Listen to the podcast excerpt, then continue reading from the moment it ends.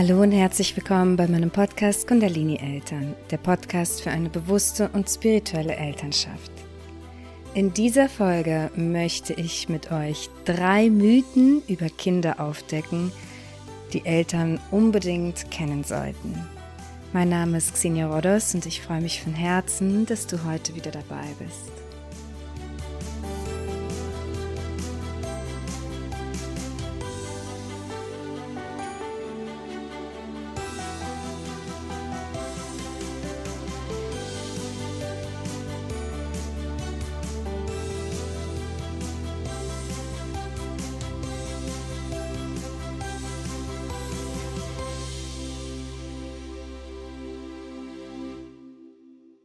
Bevor es losgeht, möchte ich dir noch kurz von meinem Online-Kurs für eine bewusste und spirituelle Elternschaft erzählen.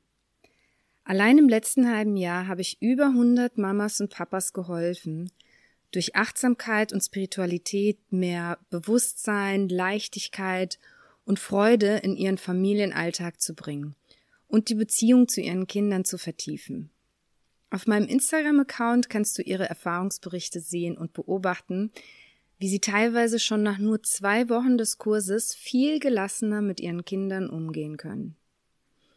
Die ganze Welt verändert sich, das globale Bewusstsein erhöht sich, und es ist an der Zeit, dass wir unsere Wunden heilen, Spiritualität endlich auch in unseren Familien leben, unsere limitierenden Glaubenssätze transformieren und diese nicht mehr an unsere Kinder weitergeben.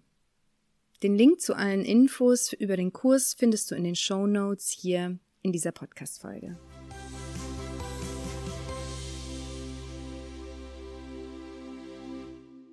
Über Kinder und über das ganze Thema Elternschaft, Erziehung gibt es so unglaublich viele Mythen und drei davon möchte ich heute mit euch aufdecken. Warum gibt es diese Mythen überhaupt? Es ist ja ganz normal, wir als Menschheit entwickeln uns ständig weiter. Und dabei lernen wir natürlich immer wieder Neues dazu, auf wissenschaftlicher Ebene, auf spiritueller Ebene. Wir entwickeln uns weiter. Und da ist es sehr hilfreich für uns, wenn wir eben neue Erkenntnisse kennen, wenn wir uns darüber informieren, was haben wir mittlerweile gelernt, was ist vielleicht schon veraltet und was dient uns heute mehr als in unserer Vergangenheit. Mythos Nummer eins ist, Kinder brauchen unbedingt zeitlich festgelegte und sich wiederholende Routinen. Man hört das ganz, ganz häufig, dass man sagt, dass speziell kleine Kinder unbedingt zeitliche Abläufe brauchen, die sich täglich wiederholen.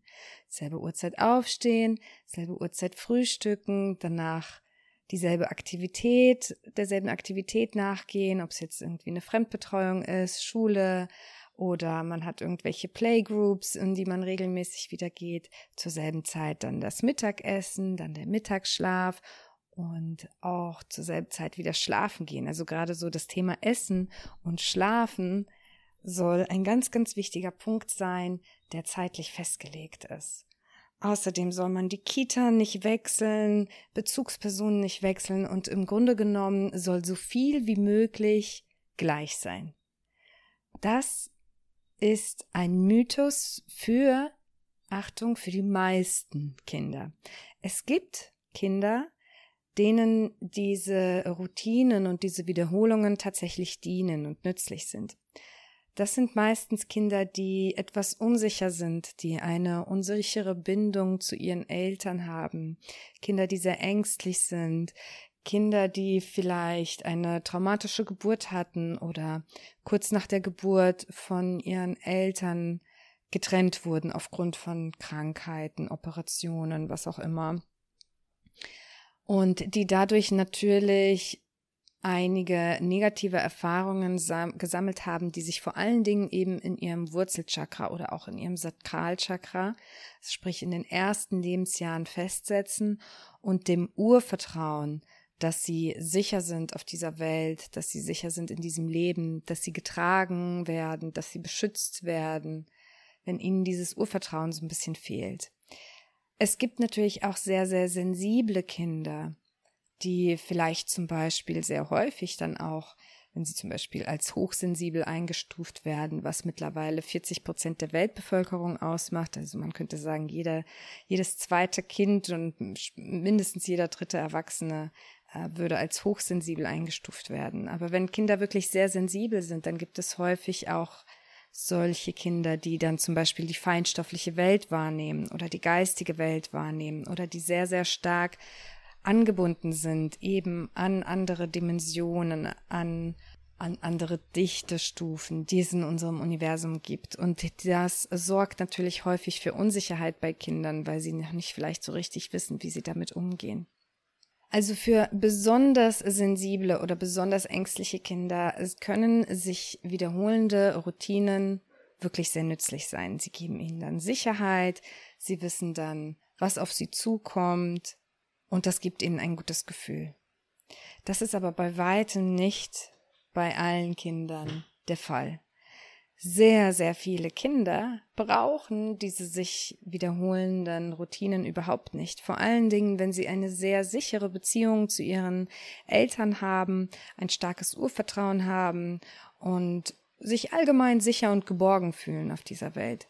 Für solche Kinder kann es zum Beispiel auch hilfreich sein, vielleicht mehrere Fremdbetreuungen auszuprobieren. Die probieren dann einfach gerne unterschiedliche Orte aus, unterschiedliche Erlebnisse aus.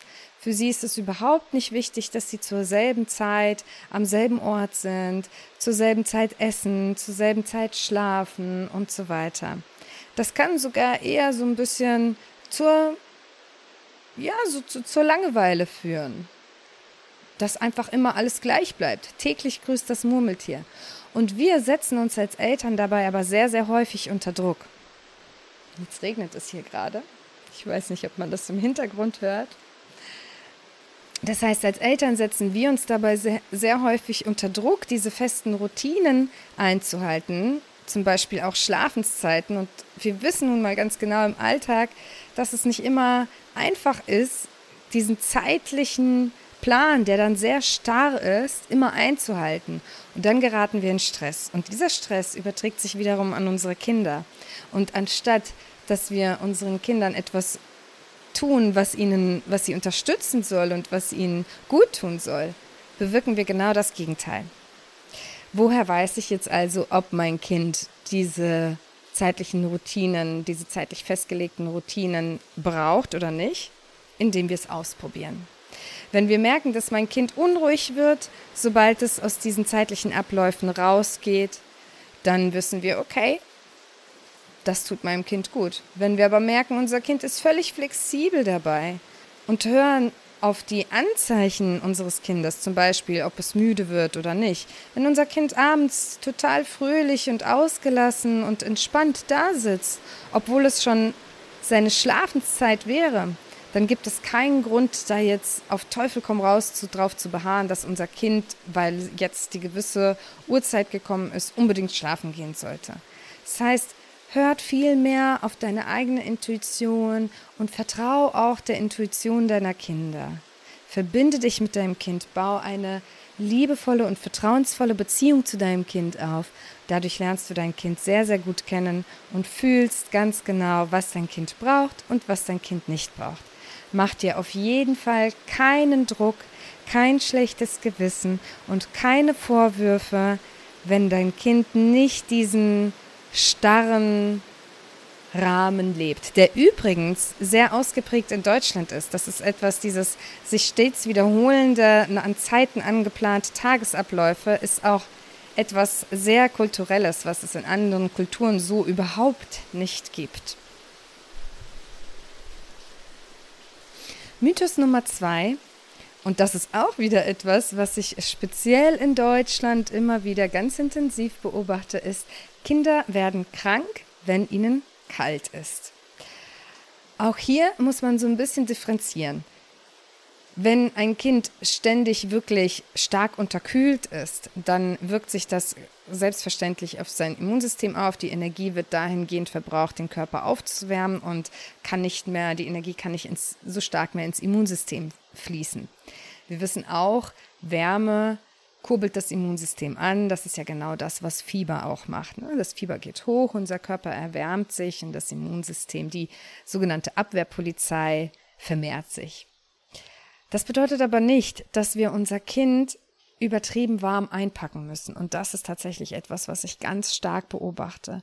Und das ist wieder auch etwas, was uns als Eltern wieder unter Stress bringt weil unser Kind vielleicht keine Lust hat, seine Jacke anzuziehen, keine Lust hat, seine Mütze anzuziehen, keine Lust hat, seinen Schal anzuziehen und so weiter und so fort. Und auch hier dürfen wir als Eltern lernen, unseren Kindern wieder mehr zu vertrauen. Unsere Kinder haben angeborene Überlebensinstinkte. Sie werden nicht einfach so stillschweigend erfrieren, sie werden nicht einfach stillschweigend verhungern, sie werden nicht äh, einfach stillschweigend durch Schlafmangel sterben. Wir dürfen da unseren Kindern auch den Freiraum geben, sich mit ihrem eigenen Körper zu verbinden und einfach selbstbestimmt über ihren Körper zu entscheiden.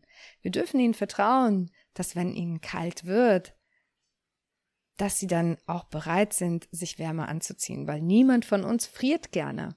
Was wir aber sehr häufig vergessen, ist A, unsere Kinder bewegen sich viel, viel mehr als wir, was dafür, dazu führt, dass ihnen automatisch wärmer ist als uns. B. Schlägt ihr Herz schneller, ihr Puls ist höher, was auch wieder zu einer erhöhten Körpertemperatur führt. Und C. Allgemein haben kleine Kinder eine höhere Körpertemperatur als wir Erwachsene. Das heißt, nur weil uns in diesem Moment vielleicht sehr kalt ist, heißt das noch lange nicht, dass unserem Kind auch kalt ist. Und das heißt auch lange nicht, nur weil unser Kind jetzt einmal ohne Mütze rausgegangen ist oder ohne Schal oder was auch immer, dass es dann automatisch krank wird. Das ist auch wirklich etwas, was euch Ärzte, die, die Kinderärzte bestätigen werden. Nur weil ein Kind in der Kita draußen auf dem Spielplatz war und seine Jacke nicht anhatte, ist es nicht aufgrund dessen krank geworden. Es ist wahrscheinlich krank geworden, weil Kindergärten und Schulen nun mal Bazillenhochburgen sind, Bazillenschleudern sind. Sie stecken sich halt eher mal an. Gesundheit entsteht auch sehr, sehr viel von innen heraus. Und natürlich hat unsere Ernährung auch einen starken Einfluss darauf. Da sind einfach so viele Faktoren, die dort eine Rolle spielen, dass wir uns auf jeden Fall nicht so stark darauf fokussieren brauchen, dass unsere Kinder ganz warm angezogen sind. Manchmal sind sie so warm angezogen, dass wenn man sie aussieht, sie patschnass geschwitzt sind. Liebe Eltern, macht euch keinen Stress. Nehmt die warmen Sachen mit, wenn euer Kind sich nicht warm anziehen will.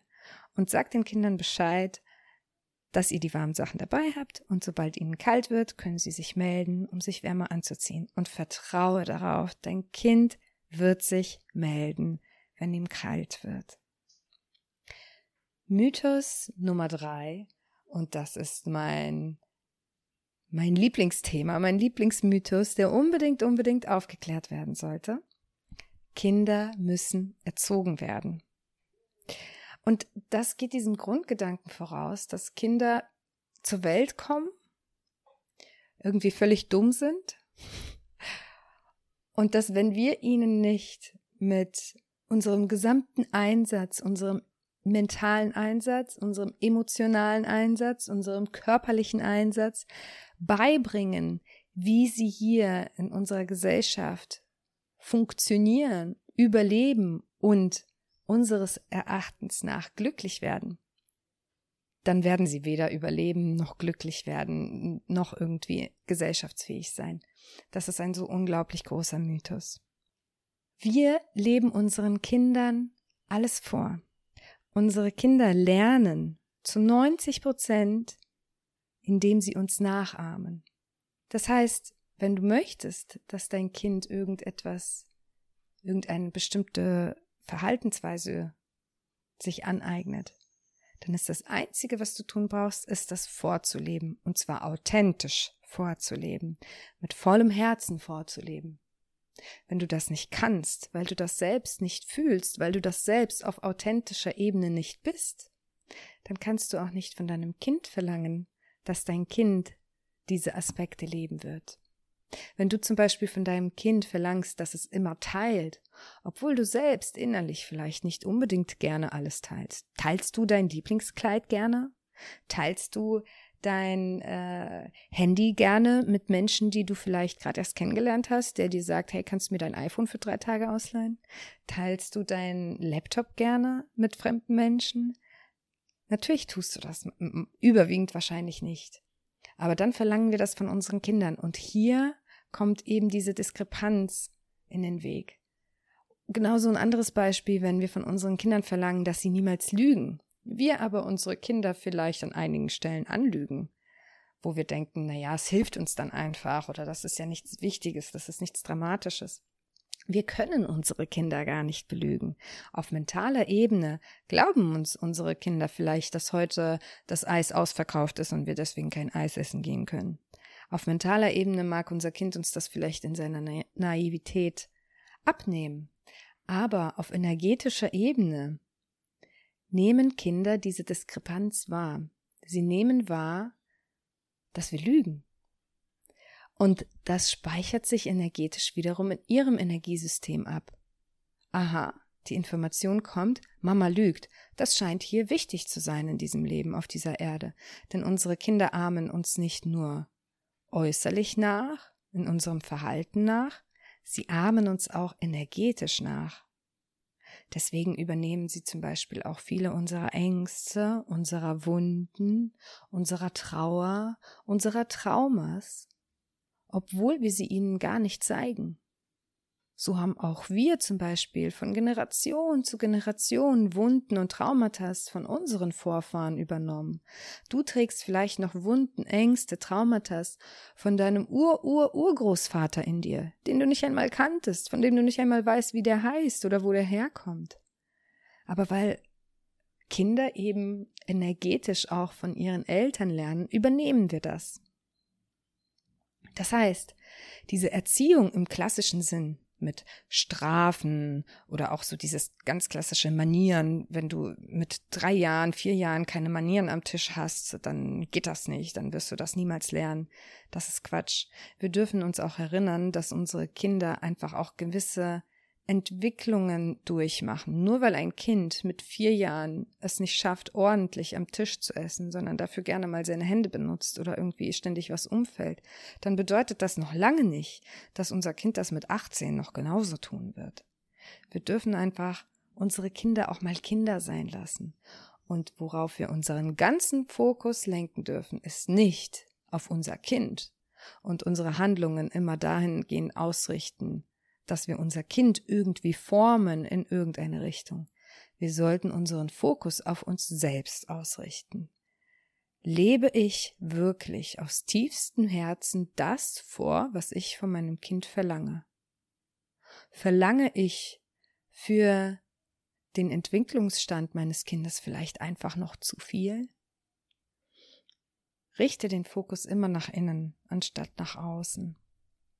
So wirst du viel mehr im Einklang mit dir selbst sein und so wirst du viel mehr die Kontrolle über das Verhalten deines Kindes, über das Sein deines Kindes loslassen können. Ein wichtiger Punkt, den ich an dieser Stelle noch erwähnen möchte, ist das Thema Grenzen setzen. Ganz häufig wird das nämlich damit verwechselt, dass Eltern sagen, okay, dann muss ich meinem Kind keinerlei mehr Grenzen setzen. Vielen Eltern fällt es dann auch schwer, Grenzen zu setzen. Sie haben selbst so viel in ihrer Kindheit gelitten und möchten das jetzt alles wieder gut machen, dass sie gar kein Nein mehr rausbringen. Und Konsequenz, also Grenzen sind nicht gleich Regeln. Und Strafen sind nicht gleich Konsequenzen. Das bedeutet, wir brauchen unsere Kinder nicht zu erziehen, wir dürfen aber für uns entscheiden, wo unsere eigene Grenze liegt, diese wahrnehmen und diese auch kommunizieren und dann für uns entscheiden, welche Konsequenzen wir ziehen möchten, wenn Menschen allgemein, nicht nur unsere Kinder, sondern Menschen allgemein diese Grenzen überschreiten. Denn bei anderen Erwachsenen fällt es uns noch viel schwerer, diese Grenzen wahrzunehmen. Das ist ein ganz, ganz wichtiges Thema. Dazu habe ich auch schon zwei Podcast-Folgen aufgenommen. Eine ganz, ganz am Anfang des Podcasts, eine recht alte Folge und eine, die ich kürzlich aufgenommen habe. Ich werde dir beide Folgen in den Shownotes verlinken. Hör auf jeden Fall mal rein. Es ist ein ganz, ganz interessantes Thema für das Thema der bewussten Elternschaft. Davon abgesehen wissen wir, dass unsere eigenen Glaubenssätze, unsere eigene Vergangenheit, das, was wir als Wahrheit erachten, das ist es, was unsere Kinder übernehmen werden. Denn Kinder machen nicht das, was wir ihnen sagen, sie machen das, was wir tun. Wir können ihnen noch so viel erzählen, wie sie etwas zu tun haben im Leben. Wenn wir das selbst nicht sind, wenn wir das selbst nicht leben, wenn wir das selbst nicht tun, werden es unsere Kinder langfristig auch nicht tun. Sie werden uns aus Angst vor Liebesentzug oder vor Strafen vielleicht gehorchen, aber sie werden es spätestens im Erwachsenenalter nicht leben. Es wird eine große Disbalance in ihnen schaffen. Deswegen kann ich dir an dieser Stelle zum Beispiel auch nochmal empfehlen, komm gerne in meinen Online-Kurs. Dort arbeiten wir nämlich an uns, an genau diesen Glaubenssätzen, die wir in uns tragen, an genau diesen Wunden, die wir vielleicht noch von mehreren Generationen auf energetischer Ebene übernommen haben.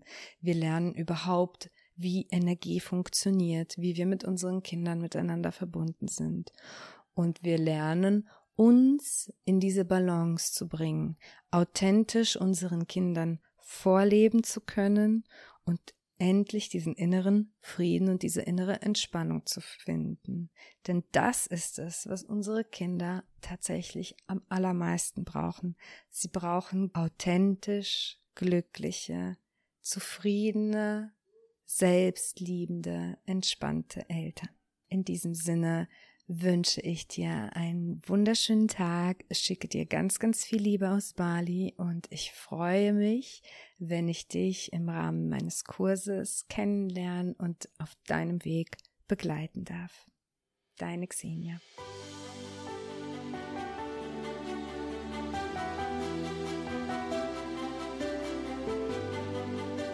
Wenn dir diese Podcast-Folge gefallen hat und du mir deine Wertschätzung für meine Arbeit zeigen möchtest, dann würde ich mich natürlich sehr, sehr freuen, wenn du mir eine 5-Sterne-Bewertung für meinen Podcast und ein, vielleicht ein paar nette Worte dalassen könntest. Mehr Informationen zu diesem Thema und auch weitere Anregungen dazu, wie wir mehr Bewusstsein, Achtsamkeit und Spiritualität in unseren Familienanteil integrieren können und dadurch natürlich auch mehr Entspannung und Freude in unser Leben bringen können, findest du auf meiner Webseite www.kundalinieltern.de. Außerdem würde ich mich sehr freuen, wenn du auf meinem gleichnamigen Instagram-Profil vorbeischaust. Dort findest du tägliche Inspirationen, wie wir unsere Gedanken und unsere Gefühle in Bezug auf unser Leben als Eltern zum Positiven transformieren können. Ich schicke dir ganz viel Liebe aus Bali, deine Xing.